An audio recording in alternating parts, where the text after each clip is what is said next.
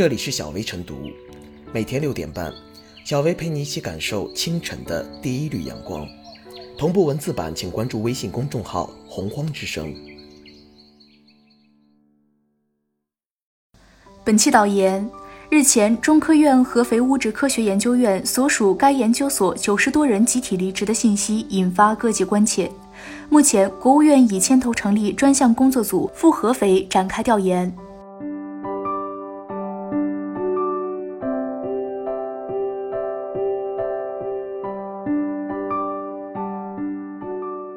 九十多名科研人员集体离职，应该有个说法。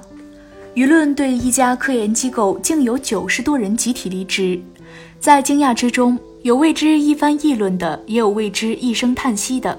议论中自然有不同意见，认为现在搞市场经济，人员流动自由，走就走吧，离开了谁，地球都照样转。也有猜测，是不是所在单位有关心不够的责任？也有人觉得这事折射的是当下一种现象，当属见怪不怪。云云。此前，中国科学院合肥物质科学研究院人事处一名负责离职管理的工作人员告诉记者，九十多名科研人员于六月份集体向该研究院提出离职，他们都是自愿离职的。这当然是一方之说，没有调查就没有发言权。现在组织上决定对九十多人集体离职事件进行调查。这是我们党和政府对人事工作高度负责的体现。公众需要对这样不多见的离职事件知道真相是什么。诚然，在市场经济条件下，人员的流动，包括各类人才，甚至高级人才，都允许自由流动。但是，无论姓公还是姓私，用人单位对每一名被用者的来来去去都应该有个说法。何况这是国家的一所重要研究单位，这也正是公众关注的焦点之所在。现在有些用人单位确实存在人力资源管理随意性比较大的问题，说白了就是想怎么着就怎么着，很是任性。尤其是一些就业相对比较难的状态下，有些用人单位的主司者更是朝南做，形势相当张扬。在这样的单位上班，有的人即使有什么意见，往往也只能忍着，不敢流露出来；有的人只能一有机会就与原单位拜拜，跳槽了。表面上看来，一些科研人员流动是正常的，但是实际上却存在着隐性的异常，特别是涉及人数众多，具体到九十多人离职，到底是怎么一回事儿？相信通过认真的调查会有答案。为什么在一所面向核安全与先进技术相关领域开展基础性、前瞻性、战略性研究的创新型研究所，会有这么多人集体离职发生？即便是如该所有关人士先前说，这九十多个人属于自愿离职被挖走的，那么本所本院有没有需要反思的地方呢？这恐怕都应该在调查之后给出个说法。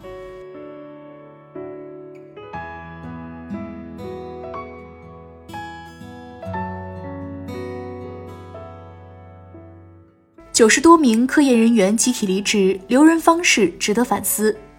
此事之所以引发广泛关注，跟其突破了很多人的想象有关。许多人没有想到，该研究所作为国内面向核安全与先进核技术相关领域开展基础性、前瞻性、战略性研究的创新型研究所，竟然留不住人才，这难免让人将思考触角引向了核心人才资源存储层面。但正如涉事机构人事处工作人员透露的，离职属于正常人员流动。着眼于人才流动趋势和路径，科研人员的离职转场再正常不过。对于涉事研究机构九十多人集体离职，确实是人才流失，但对整个社会来说，这是合理的人才流动，当属见怪不怪。人才流动频密本就是开放性社会的特征，科研人员从国字号研究机构流向其他机构或企业，也说明人才流动的壁垒正在被打破。这样的流动越频繁，社会也越将有活力。因此，要跳出一时一地的固化思维来看，科研人员离职不等于社会的脑力流失。他们在哪里搞科研，都是为国家科技进步做贡献。回到微观语境下，一个研究所里九十多人短期内集体离职，也折射出一些潜在问题。有过往报道称，涉事机构每年离职率是整个研究院最高的，最高峰时有五百人。这几年人才快速流失，去年开始只有二百人了。在此事上，公众不仅期待真相尽快大白于天下，也希望看到对涉事机构的科研环境以及可能存在的问题有真实还原，该理清的理清，该处理的处理。从小的方面来说，这关系到涉事机构的人才环境是否健康正常；从大的方面来看，也关乎该机构的科研事业发展。涉事机构在这场潜在的人才战中败下阵来，多少令人唏嘘。对科研事业单位来说，专业技术人才是最重要的战略资源。对这些核心资产，本该花最大力气留下来。而近年来，在国家层面推出了不少高层次人才培养、引进和特殊支持计划。在此背景下，一些科研单位也该反思人才资源管理的制度机制是否已经尽善，尊重和厚待人才，有无被一些僵化的行政体制架空。与其失去后懊悔不已，不如趁早对人才关怀备至。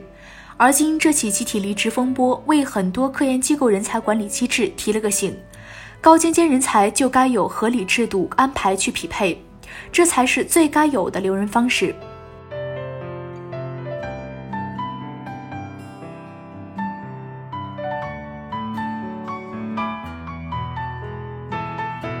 小微复言。九十多名科研人员集体离职，虽然人才自由流动是正常现象，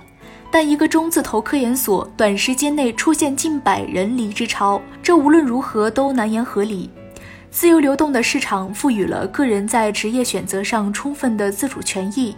人才要引得进来，也要留得下去。到底是什么原因让一家外人眼中的顶级科研机构陷入如此窘境？期待工作组尽快查明九十多人集体离职事件的真相，也对涉事科研机构近年来人才快速流失的问题有全方位的彻查。相信不久的将来，工作组不仅可以用事实驱散疑云，还真相于公众，更能以此为鉴，深挖涉事科研机构可能存在的积弊，为人才发展创造更好的生态环境。